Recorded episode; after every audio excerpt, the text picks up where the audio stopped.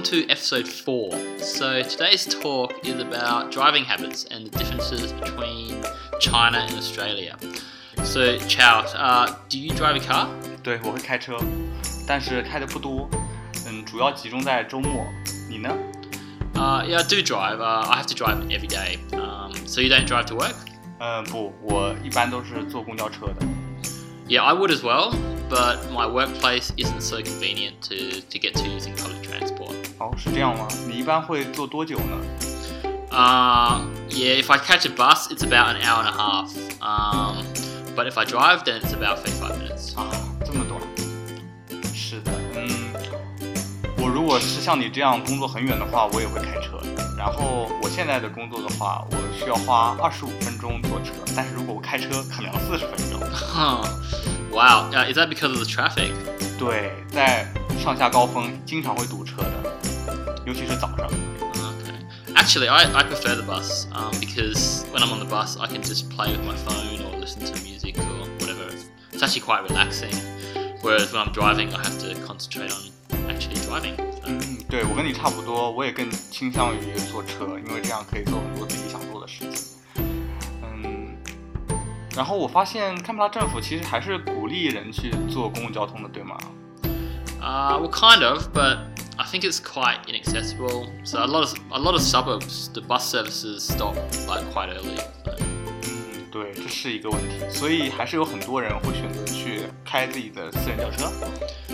I think a lot of people in Canberra will probably just drive their car just because it's more convenient. So, 嗯，对，相比之下，澳大利亚路路况还是不错的，没有很多的交通堵塞。 yeah, I think a bit of traffic during rush hour, but uh, Canberra's traffic is much better than in other cities around Australia. 嗯，对，这非常好。我特别讨厌在悉尼开车，因为我觉得这特别难，不仅仅是因为车多，然后马路也很窄，哎标语我也看不懂。 Yeah, um, yeah, true. Uh, did you ever drive in China? 嗯，对，我在中国会开车，但是开的特别少，因为我觉得那个道路，呃，我觉得路况非常的糟糕， 甚至比悉尼还要糟糕。 Uh, yeah, when I was in China, I noticed that the driving is quite chaotic. Um, are there actually like set road rules? 嗯，中国其实有很严格的路规，甚至比澳大利亚更难。但是呢，中国因为人多，然后驾驶的风格都不太一样，所以是很混乱的。 Okay, so so if there's an accident, what happens? 啊，如果有真的有事故发生的话， 一般都是两个相撞的车，车主冲出来，然后相互指责，然后没有意见的时候就会打电话给警察。so then, how do they figure out who's blame? 嗯，其实交警也很难办的，他们一般都会找那种摄像头去判断是谁的责任。嗯，如果是这种情况的话，在澳大利亚会怎么样呢？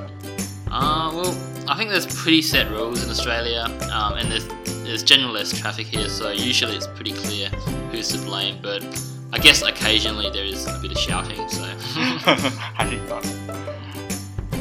嗯，那在澳大利亚停车费用高吗？ Uh, yeah, it can be pretty high. Um, in, s- in some places, like in the centre of Sydney, you can pay about sixteen dollars per hour. So, 啊，真的是好多呀。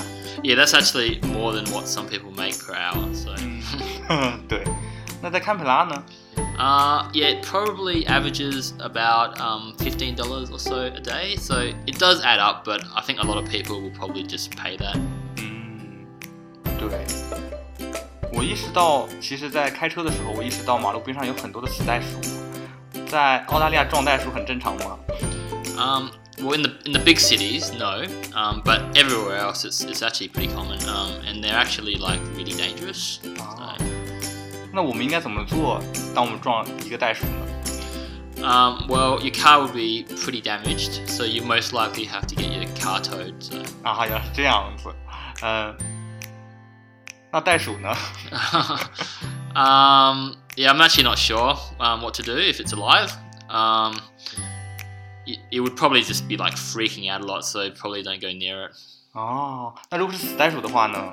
Uh, well, if it's dead, you sh- I guess you should probably just move it to the side of the road. 啊，原来是这样，那处理方式还是很很奇怪的。 yeah. Well, you don't you don't want another car running over it as well. so- Oh. 可以， I think the worst than kangaroos are probably wombats. Wombat, Um, oh. Yeah, they're like it's like hitting like a brick wall apparently. So, so yeah, like um, if you're if you're on a highway and it's and it's about six o'clock, Mm. um, you should probably slow down. slow down。 Um, you can generally see the kangaroos on the side of the road because they got they got red eyes. 哦，对，是有的。 Yeah. All right. Well, um, that's all the time we have today. Um, do you have anything else to add? 没有了，你有吗？ Uh, no, I'm okay. So, 嗯， all right. See you next time. 大家下期再见。